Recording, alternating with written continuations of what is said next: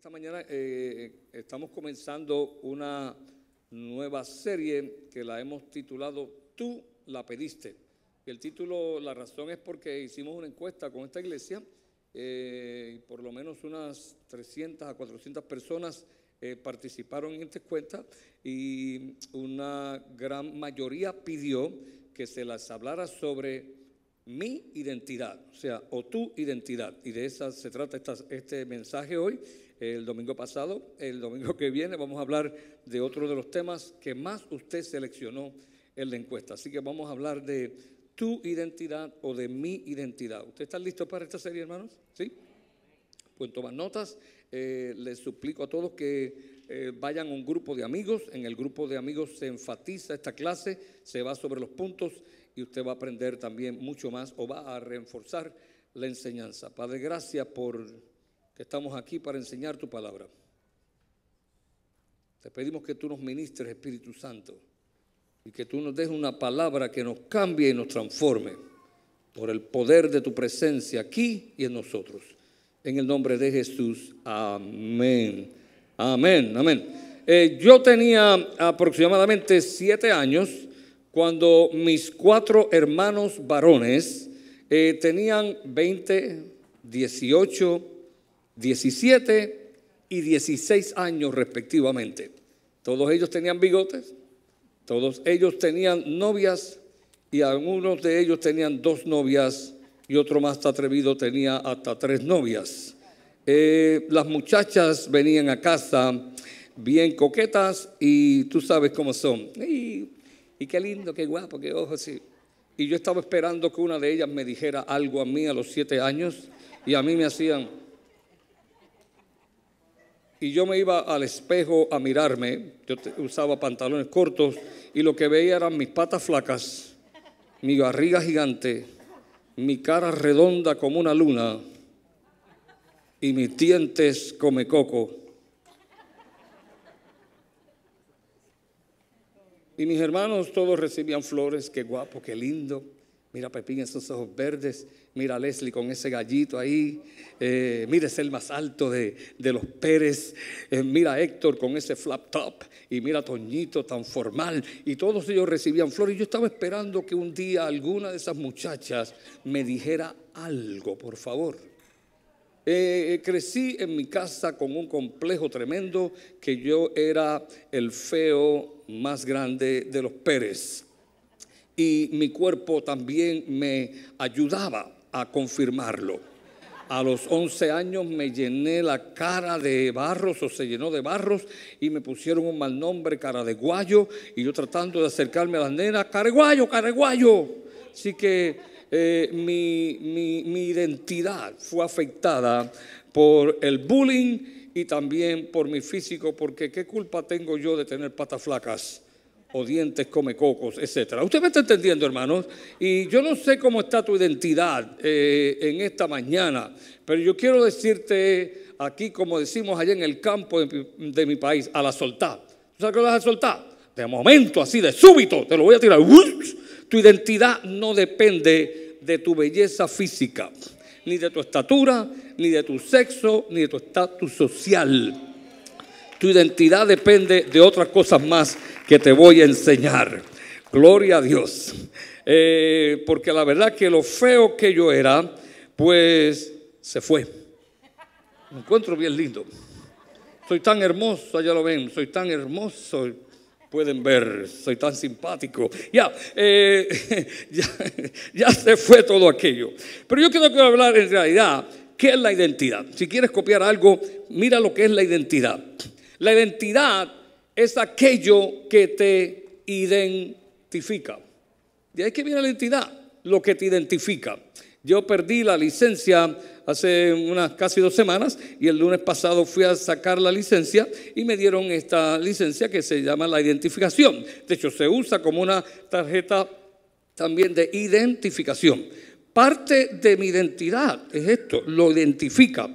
Ok, eh, y yo voy a elaborarlo un poquito más profundo, eh, ponme atención porque si no te puedes confundir, eh, es aquello que te identifica, lo cual quiere decir es tu lenguaje, eh, no solamente el que tú usas, cómo lo utilizas, son tus costumbres, son tus actitudes, son tus pensamientos y es tu forma de responder a diferentes situaciones en la vida.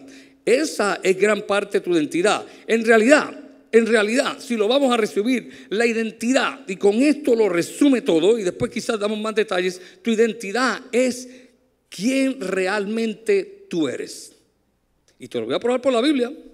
Eh, eso no es verdad. A mí me enseñaron por allá. Está bien, te enseñaron por allá, pero yo te voy a enseñar. Nosotros somos una iglesia bíblica que lo que enseñamos, utilizamos la Biblia para dar base a lo que enseñamos. No son imaginaciones, ni, ni aunque creemos en la ciencia y creemos en la psicología y creemos en los estudios, lo que dice la Biblia va por encima de todo lo que cualquier hombre sabio o necio pueda enseñarnos. En realidad, la identidad es quien realmente tú eres. La palabra identidad viene de la misma raíz idéntico, idéntico. Y, de verdad que cuando nosotros decimos idéntico, algunos piensan que es exactamente igual. Y se sabe que no hay tal cosa como gemelos idénticos.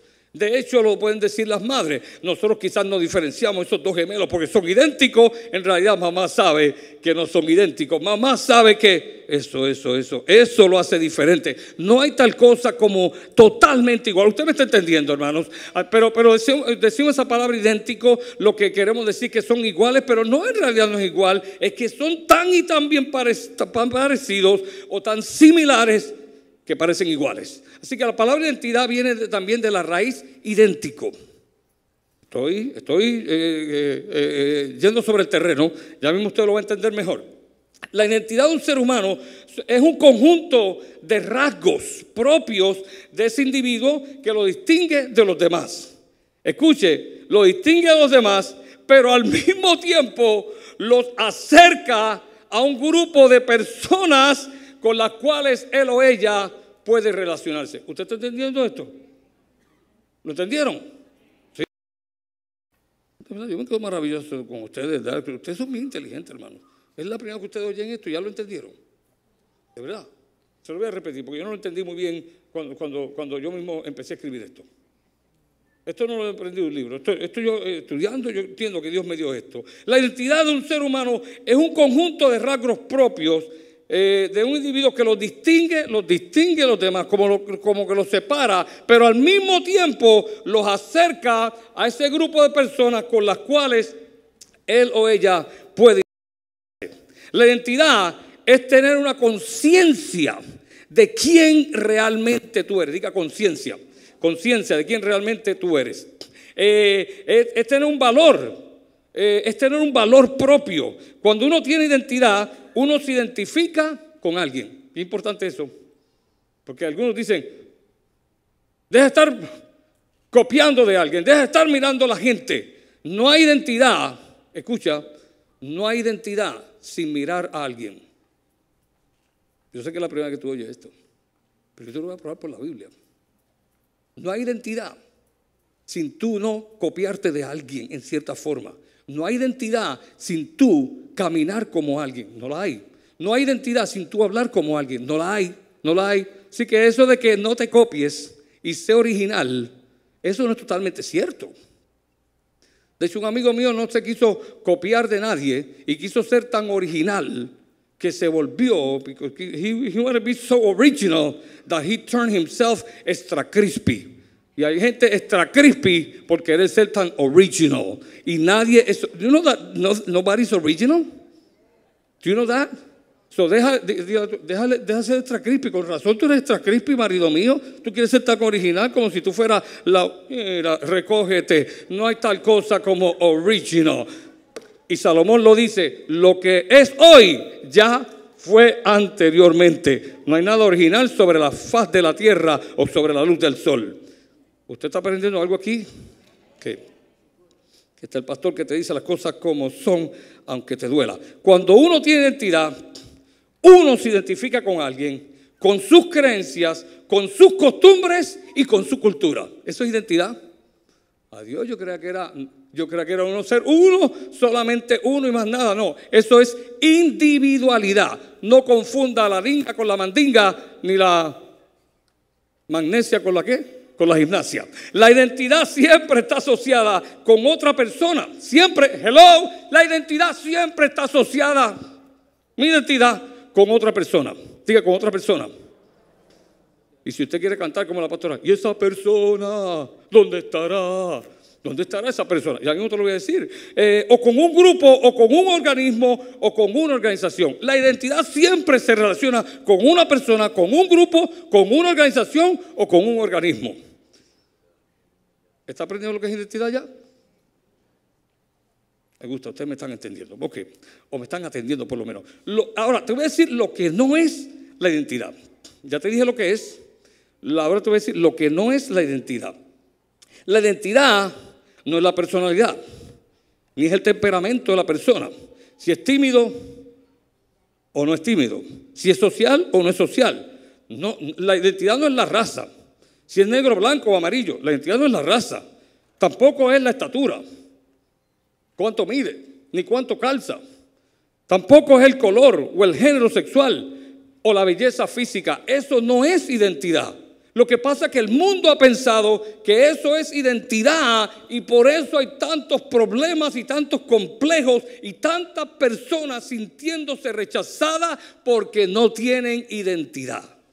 Han confundido la identidad con estas otras cosas. Eso no es identidad. Pero te voy a contestar otra pregunta. ¿Qué determina tu identidad? ¿Quieren aprender? Lo que determina tu identidad. La identidad tuya va a estar en gran parte determinada, una vez más, con la persona que más y mejor te relacionas, o con el organismo, con el grupo, con la institución que más tú te relacionas. ¿Te lo pruebo o no te lo pruebo? ¿Cuánto dice pruébamelo, pastor? Ok, gracias. Eh, si te relacionas bien de cerca, piensas, caminas, hablas y participas frecuentemente con personas que se la pasan chismeando, ¿qué tú vas a hacer? O personas que hablan palabras soeces, ¿verdad? ¿Qué tú vas a hacer? Lo mismo. O personas que siempre están hablando de la bicicleta y el, y el, club de bicicleta y vamos para la carrera, tú vas a hablar de... Y te vas a parecer a ellos. Y esa eventualmente va a ser parte de tu identidad. O con los carros de carrera. E, e, etcétera. Si estás con una ganga eh, de pelea y de buscapleitos y tú te pasas con ellos caminando y comiendo, tú vas a desarrollar esa identidad. La identidad, hello, hello, no se desarrolla solo ni sola. La identidad se desarrolla con el grupo de personas o con la persona con la que tú frecuentas. Hazte una eh, asignación, hazte una lista de las cinco personas con las cuales es poderoso con las cuales tú más te relacionas durante el mes. Esas cinco personas van a determinar en gran parte tu identidad. Eso de solo, eso no existe. ¿Usted me está entendiendo? Los hermanos me están atendiendo. Estoy bien contento que ustedes me estén atendiendo así. Amén. La identidad tuya entonces va a estar determinada por estos factores. Ok. Eh, hay un refrán, ¿verdad? A mí no me gustan mucho los refranes, yo los refranes, el montón de ellos los he cambiado, pero este no lo quiero cambiar. Dime con quién andas. ¿Y qué yo dije que la identidad? La identidad en realidad es quién tú eres. Dime con quién andas y te diré quién eres. Dice Pablo, la Biblia dice, las malas conversaciones, y conversaciones es algo que tú hablas, oyes y hablas con otra persona o con otro. Las malas conversaciones corrompen las buenas costumbres, cambian tu identidad. Hay gente que su identidad ha cambiado hacia mal, pero hoy Cualquiera de nosotros, comenzando conmigo, la identidad de nosotros va a ser la identidad que Dios quiso para nosotros desde el principio, desde antes de crearnos. Esa va a ser tu identidad y la mía también en el nombre del Señor. La identidad puede ser espiritual, puede ser emocional, puede ser económica, puede ser educativa, puede ser estructural, puede ser física. Hay diferentes tipos de identidades, pero hay una eh, identidad que es la mayor. En realidad, tu identidad es realmente quién tú eres. Eso es lo que quiero que, por lo menos, ese punto, la identidad es realmente quién yo soy y yo soy el conjunto de personas con las cuales yo más me relaciono, hablo y converso. ¿Estamos claros? ¿Estamos claros? Ok. Pero mira, yo puedo hablar de mi identidad y puedo hablar de la tuya y puedo hablar de la otra y puedo hablar de tantas cosas, pero yo quiero traer aquí al escenario. ¿A quién usted quiere que yo invite aquí al escenario? A Jesús, ese, lo voy a traer aquí. Venga acá, Jesús. Venga acá. Come here. Jesus, Jesus, please come here. And he's coming here. Yes, yes, I'm here. Jesús está aquí. Mateo 16 del 13 al 17. Porque una vez Cristo preguntó a sus discípulos, mira, Cristo preguntó a sus discípulos sobre su identidad. No usó el vocablo identidad, pero ¿qué es identidad? ¿Quién yo soy? ¿Quién tú eres? Y Jesucristo le preguntó a los discípulos, ¿quién dice la gente que yo soy? Eso es identidad. Mira Cristo lo que hizo. Cristo es tremendo, hermano. Eh, Cristo no le tenía miedo a nadie. Si tú no quieres saber la identidad tuya y no quieres revelársela a tu esposa, a tu esposo, a un familiar, o un amigo, es que tú eres un miedoso. Una miedosa, pero hoy Dios te va a cambiar tu vida. Amén. Cuando llegó, dice Mateo, cuando llegó en Mateo 17, del 13 al 17 dice, cuando llegó a la región de Cesarea, um, um, o de Cesarea, algunos dicen, depende si le ponen acento o no, a Cesarea de Filipo, Jesús preguntó a sus discípulos, ¿quién dice la gente que es el Hijo del Hombre? O sea, yo. Le respondieron, unos dicen que es Juan el Bautista. ¿Tú sabes qué quiere decir eso? Que unos creían que él era loco. Porque Juan el Bautista se vestía como loco con pelos de camello, apestoso a camello. Eso no era pelos de camello que una fábrica los cogió y los puso bien lindo y los perfumó y le sacó la... No, no, eso era pelo de camello ahí, acabadito de sacar del camello, con olor a camello. Juan olía a camello. Eh, eh, era como loco. Siempre se pasaba enchumbado, como los de por allá de Nuevo Siempre se pasaba mojado. Nunca se pasaba en otro sitio más que en el río Jordán. Y déjame decirte, hermano, el río Jordán es un río sucio. Si usted no lo sabe, yo quiero que usted lo sepa. Juan se pasaba en un río mojado y sucio todo el tiempo. Y llamaba a sus oyentes animales. Generación de víboras. Oye, Juan era medio enloquillado, por lo menos. A los, a los ojos de Dios no, pero a los ojos de los demás era enloquillado. Así que dijeron a Cristo, tú pareces enloquillado, piensa gente, como Juan el Bautista. Otros decían, tú eres Elías, decían otros, porque tú eres una persona de fuego. Quizás no hemos visto el fuego bajar, pero tu boca sale fuego, es lo que le querían decir. Y otros decían que era Jeremías, porque Jeremías se la pasaba llorando y, Jesús también lloraba. De hecho, el texto más corto de la Biblia es Jesús lloró. Y ustedes, pero, ok, ya está bien, entendí, entendí lo que la gente piensa, pero tú sabes qué, y esto es para ustedes, yo soy como Cristo, porque a mí me gusta imitar a Cristo. Yo no soy original, yo soy imitador de Cristo. Así que olvídate de, original. Yo quiero imitar a Cristo y todo lo bueno, y todo lo puro, y todo lo santo, y todo lo honesto, y todo lo que es buen nombre. Eso es lo que quiero imitar y aprender. Y no me interesa mucho lo que piensan los que están allá afuera. Yo quisiera pensar y saber qué usted piensa de mí. Después me manda un email o una nota y me lo dice y las arreglamos. ¿A las buenas o a las buenas? Muy bien. Eh, ¿Quién dice la gente? Pero Jesús le dice, uno, eh, Jesús le dice, ok, ya entendí. Y ustedes, ¿quién dicen que soy yo? Jesucristo no solamente quiere saber lo que la gente piensa que es Él, quiere saber lo que sus discípulos, los más allegados, piensan. Yo pienso que todos se quedaron se quedaron. Pero Pedro, Pedro siempre era el que abría la boca. Así que Pedro es el que sale, él era siempre bien atrevido. Y ustedes, ¿quién dicen que tú eres el Cristo, el Hijo del Dios viviente? Afirmó Simón Pedro. Escucha, ahora esto viene a hacer sentido. La identidad es quién tú eres. La identidad está íntimamente asociada no contigo, sino con la persona con la cual más tú te relacionas.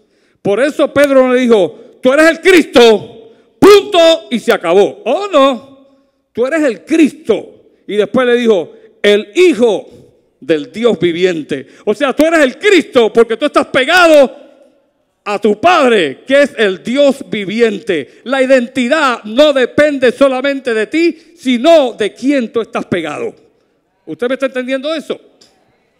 Mi pregunta es, ¿cuál es tu identidad? ¿Quién tú eres? Porque yo te puedo asegurar que si tú no estás pegado al Dios viviente, tú estás lejos de ser un cristiano. Tú estás lejos de ser un adorador. Tú estás lejos del cielo. Si tú estás pegado más a lo de este mundo que a Dios, tú debes analizar hoy tu vida y permitir que el Espíritu Santo comience a hacer un huequito en tu corazón y en tu conciencia y puedas hoy decir, yo tengo que hacer un cambio en mi identidad y asociarme con Dios, con Jesucristo, con el Espíritu Santo, porque es mi identidad verdadera.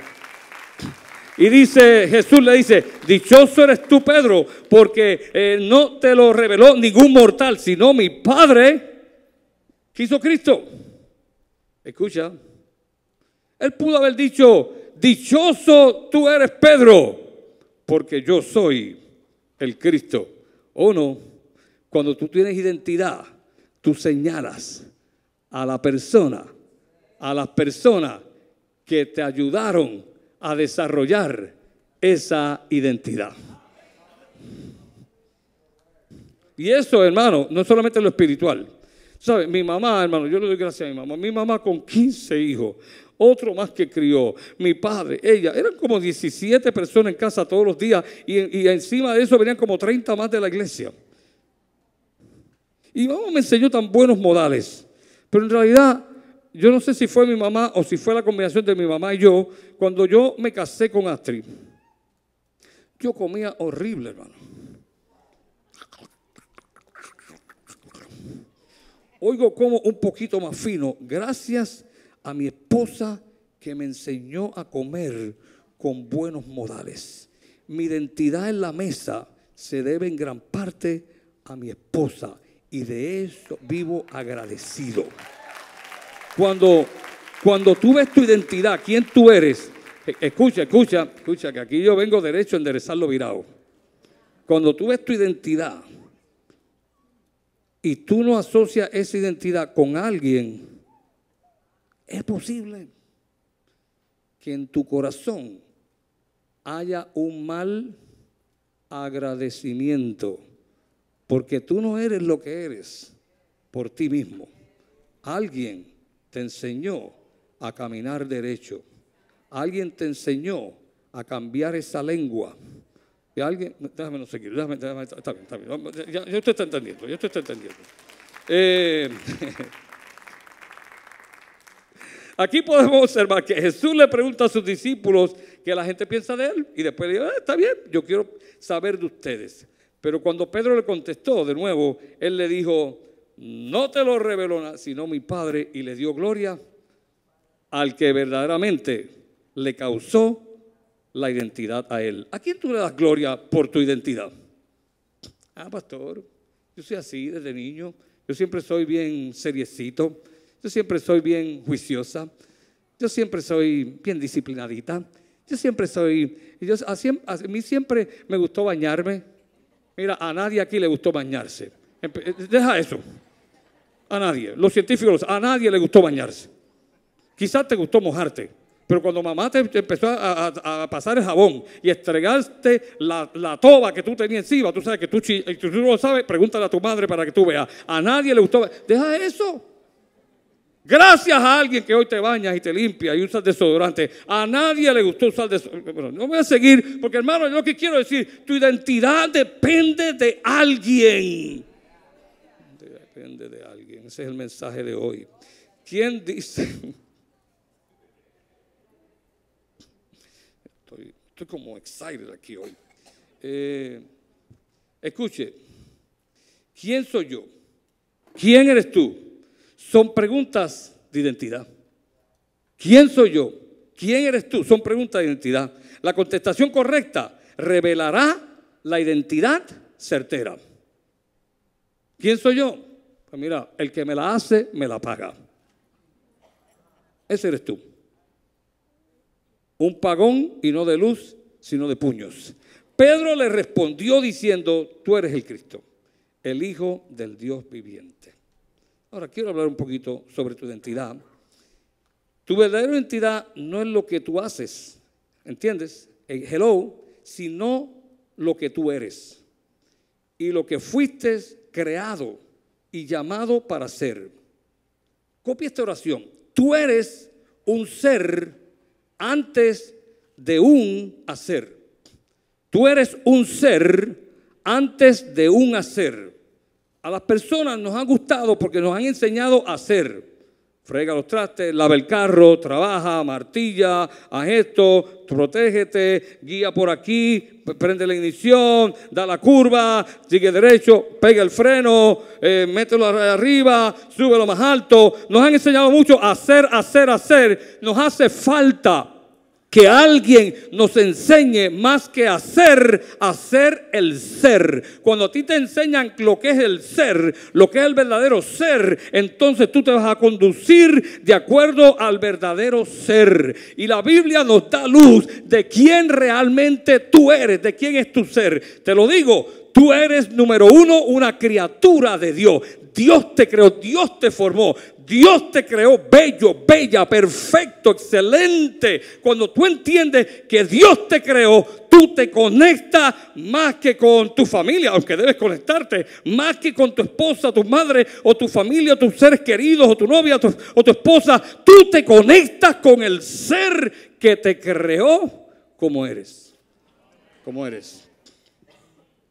Dice David, hombre hecho conforme al corazón de Dios. Tú creaste mis entrañas, me formaste en el vientre de mi madre. Salmo 139 del 13 al 16. Te alabo porque soy una creación admirable.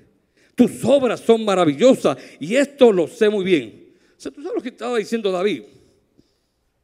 David estaba diciendo, tus obras son maravillosas y eso yo lo sé muy bien. Yo soy admirable. Pero tú sabes por qué soy no porque yo soy, sino porque la identidad depende con el ser con el cual yo estoy admirando y siguiendo, porque te admiro a ti, porque te sigo a ti, porque yo soy el hombre hecho conforme a tu corazón. Por eso es que soy el que soy, no por mí. Cristo mismo dijo, no te lo revelé yo el Cristo, sino mi Padre. Gracias a mi Padre yo soy el Cristo. Gracias a quien tú eres quien eres. Esa es mi pregunta. Tus obras son maravillosas y esto lo sé muy bien. Mis, mis, mis huesos no te fueron desconocidos cuando lo más recóndito era yo formado, cuando lo más profundo de la tierra era yo entretejido. Tus ojos vieron mi cuerpo en gestación. Wow.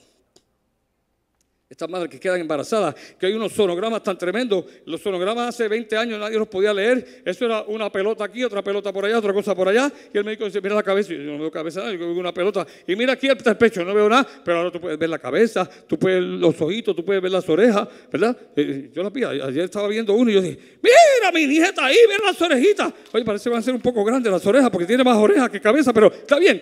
Poco a poco Dios va formándolas y espero que salga elegante y bella como el abuelo, etcétera. Pero tú sabes, Dios te da una forma bella y hermosa. Eh, no solamente Dios te, formó a ti. Dios es un gran formador, Dios es un gran creador. Esa es tu identidad. Pero no solamente eso, sino que Dios te hace su hijo si aceptas a Jesús como su Salvador. ¡Wow! Que lo dice, lo dice Juan. Y todo el que confiesa su nombre, todo el que lo acepta, Dios le da el derecho de ser hecho hijo de Dios. Eso, es grande, hermano. ¿Tú sabes lo que Dios te hace igual que a su hijo? Sin tú haber hecho nada, solamente haber aceptado el sacrificio de Cristo. Dios, esa es tu identidad. Oh, yo soy hijo de Dios. Acuérdate, tu identidad es quien tú eres. Pero tú eres conforme a la persona con la cual tú te asocias y reconoces. Tú reconoces la ganga, tú serás un ganguista. Tú reconoces a los criminales y te asocias con ellos, tú serás lleno blanco. Tú serás lo que la persona con la cual tú caminas y haces y practicas la vida. Yo quiero ser la persona que mi creador me hizo y me formó. Yo quiero ser el que dijo él que yo soy criatura y además de criatura, yo soy hijo de Dios. Soy hijo de Dios. Y es tan fácil, solamente es aceptarlo, eso es todo. Tercero, Él te llama a ser ministro, servidor de Él. Tú eres un ministro de Dios. Todo lo que usted hace depende de su identidad. Pero esa identidad depende de quién tú te asocias, de Dios. Porque Cristo lo dijo, Cristo dijo, sin mí nada ustedes pueden hacer. Su identidad es hijo de Dios, su identidad es ministro de Dios. Por lo tanto, usted, si es empleado, usted es un ministro de Dios.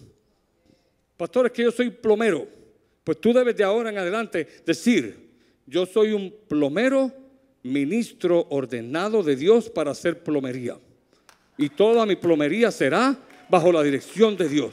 Y será perfecta y será mejor de la que todo el mundo. Y yo soy un pintor, Renzo, te vi ahí, este mensaje lo escribí para ti, dije, no, no, es que te vi ahí, yo soy un pintor, ministro ordenado de Dios, y mi pintura será la mejor para la gloria de Dios, y glorificaré a Dios a través, yo enseño en la escuela, yo soy un maestro, una maestra ordenada de Dios, mi profesión se la dedico a Dios, ¿sabe por qué? Porque la Biblia dice, tú dices, wow, pero que mucho sabe ese pastor, yo no sé nada, yo lo que sé es un poco de Biblia, la Biblia dice que todo lo ustedes hagan, todo, diga todo, todo, todo lo que ustedes hagan, todo, todo, todo que dice hasta fregar los, platos, hasta lavar los baños. Yo soy una lavadora de toile, ministro de Dios, y me quedan intactos, me quedan brillando, porque yo soy una ministro de Dios. Todo lo que ustedes hagan, háganlo para la gloria de Dios.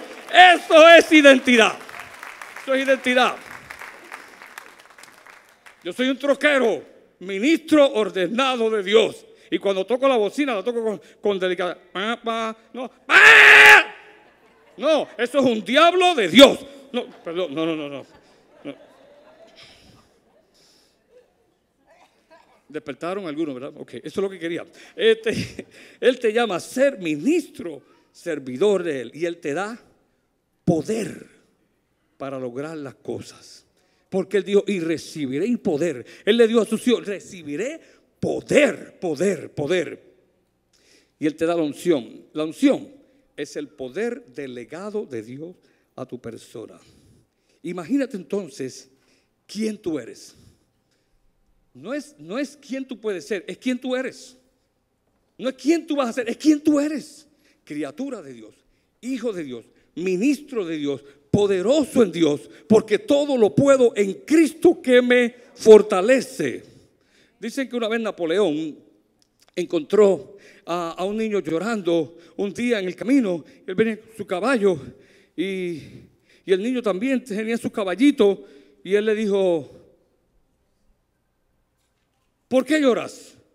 No sé, estoy triste. ¿Ok? ¿Y cómo te llamas? Napoleón quería llamarlo por su nombre. Y el niño dijo, me llamo Napoleón. Napoleón le dijo, o dejas de llorar o te cambias tu nombre. Porque yo no permito que nadie con mi nombre sea un llorón aquí. ¿Te callas o te cambias tu nombre? Dejo de llorar.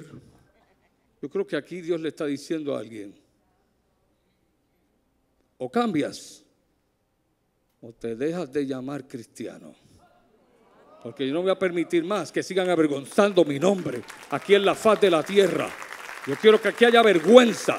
Porque si yo te di mi identidad es para que tú hagas como yo hice, que cuando Pedro me reconoció a mí, yo reconocí a mi Padre y por él hago todo lo que hago. Cuando tú camines por las calles, donde sea de Orlando, del mundo, camina con la identidad de Cristo o te cambias el nombre. Esa es la identidad. Esa es la identidad. Hagan lo que hagan. Colosenses 3:23. Trabajen de buena gana, como para el Señor y no como para nadie en este mundo. Y termino con este texto. Hay un mal que he visto, Eclesiastés 10, 5 y 7, que he visto en esta vida, semejante al error que cometen los gobernantes. Al necio, sé que no sabe mucho, ¿verdad? El que no discurre mucho. Al necio se le dan muchos puestos elevados. Podemos ver en todos los lugares, hasta en el gobierno. Se dan muchos puestos elevados. Pero a los capaces se les dan los puestos más bajos. Esto no es siempre, es, que ha visto ese mal, ¿verdad? Esto no dice siempre. Eh, eh, hermano, deje los absolutos. Somos bien dados a usar los absolutos. Eh, aunque tú no es parte del mensaje, te aconsejo que deje los absolutos. Deja las palabras nunca, siempre, nada, todo. No, no, la, la, Biblia no usa estas palabras, ¿oíste? Solamente Dios las usa cuando Dios, Dios hablando, porque Dios tiene ese poder. Pero tú y yo debemos dejar los absolutos. No es que al necio siempre se da los, puestos más elevados, eso lo dice todo. No ponga lo que no dice ahí, ni tampoco solamente a los capaces, pero ha visto ese mal. Y he visto esclavos, no todos, montar a caballo y príncipes andar a pie como esclavos. ¿Qué es lo que quiere decir el sabio Salomón? Para contextualizarlo aquí y cerrar este mensaje. Tú no eres esclavo. Él te salvó. Más bien Él te sacó de la esclavitud. Los esclavos no son hijos, tú eres hijo de Dios. Tú no eres un marginado, tú eres un llamado de Dios. Tú no eres una persona que es ignorada, tú eres un ministro de Dios. Entonces, si tú eres esa persona, Tú no estás para ser un necio. Tú eres llamado a ser sabio. Tú no eres llamado a ser esclavo. Y hay esclavos, es decir, personas allá afuera que caminan, esto es lo que quiere decir contextualizando este texto, que caminan mejor que tú, siendo esclavos del pecado. Y Dios te trajo a ti para decirte, yo quiero sacarte de donde tú estás cuando tú reconozcas la identidad que yo te di y cuando tú te pegues más a mí que a tu negocio, que al dinero, que a la novia, que a tu esposa, que a tus hijos, que a tus cosas y a tus asuntos, cuando tú te pegues más a mí, sin abandonar tu esposa, sin abandonar tus hijos, cuando tú busques la identidad en mí y te asocies más conmigo, yo te voy a poner realmente en los lugares mejores y celestiales porque si no pasará como en este texto, siendo hijo, caminarás como esclavo. Ponte en pie, yo quiero hacer un llamado, quiero hacer un llamado, ponte en pie. Yo sé, este mensaje, mira, este mensaje es para los que, para los que saben comer, eh, yo no sé cuánto les gusta comer espárrago, pero espárragos son bien nutritivos, hermano tienen un hierro tremendo, te dan una fuerza tremenda, tienen una fibra que te limpian hasta el alma, los intestinos y, un montón de cosas. Hasta la próstata te la limpian, te lo, te lo, digo de verdad. Pero a, la gente no le gustan los espárragos. parecemos caballos comiendo espárragos. Yo te he dado un poquito de espárragos aquí, pero es para traer una limpieza a tu vida. Depende de ti si tú te los quieres comer o no, pero yo te los he servido. Tú sabes, a algunos no les gusta ¿verdad? ¿Qué sé yo? Eh, alimentos que, son bien nutritivos, el quimbombó y el brócoli, qué sé yo, ni qué otras cosas más, ni la lechuga, pero mira, te he dado un alimento aquí para que tú hoy decidas sobre tu identidad.